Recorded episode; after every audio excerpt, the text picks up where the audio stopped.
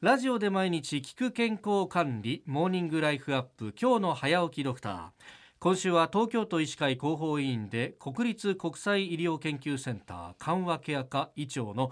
徳原誠さんをお迎えいたします。先生おはようございます。あおはようございます。よろしくお願いします。国立国際医療研究センターっていうとこ。あの最近ニュースで見ることが多くなって、あの新型コロナウイルスの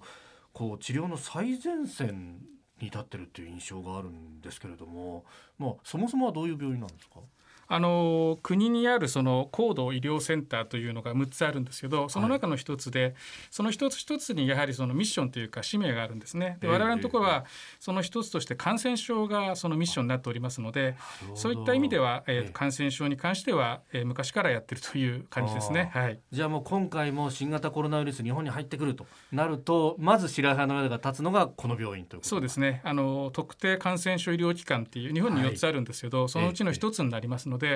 ままずそういったことがあると我々の病院のところにっていうことになりますね。はい、そうすると国内で初めての事例っていうのがねあの確か観光バスの運転手さんがっていうところから始まったと思うんですけども、その武漢からこう入ってきたぞっていうところからもうすでに病院としてはこう対応しなきゃっていうことになってたわけですそうですね。あの武漢の帰国者が、えー、あの、えー、来たっていうのをご存知だと思うんですけど、はい、あの検診を担当したのが我々の病院です。えーなるほど、はい。えー、そこで皆さん検診されてからおのおのそうです、ね、宿舎に移られたと、はいえー、そうですね。はい。はでまあこれ研究センターっていう名前がついているとまああのやっぱ普通の病院とは対応違ってきたりする部分あるんですか？あのさっきお話ししたあの、えー、高度医療センターって国立のですね6つあるところ、はい、みんなそのナショセンナショナルセンターって我々言ってるんですけどナショセンナショセンってですね、はい、でそこはみんな基本的に病院と研究所が一緒になってます。なので、えー、臨床って言って診療もやりながら研究もやるっていうふうになってますね。はい、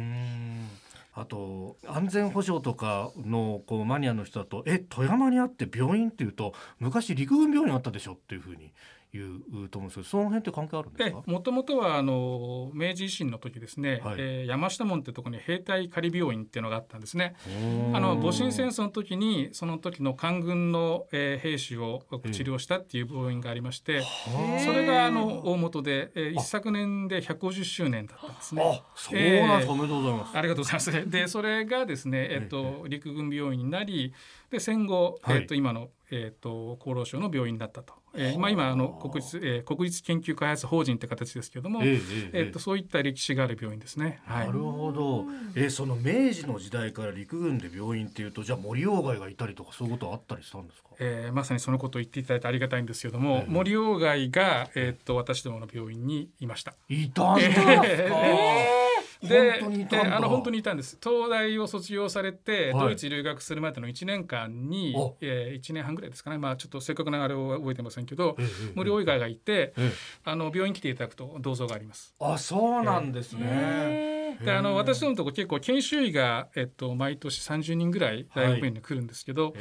まあ、そういうその研修医の人たちにあの君たちの先輩は森鴎外だよって言うんですけどきょとんとしてますね。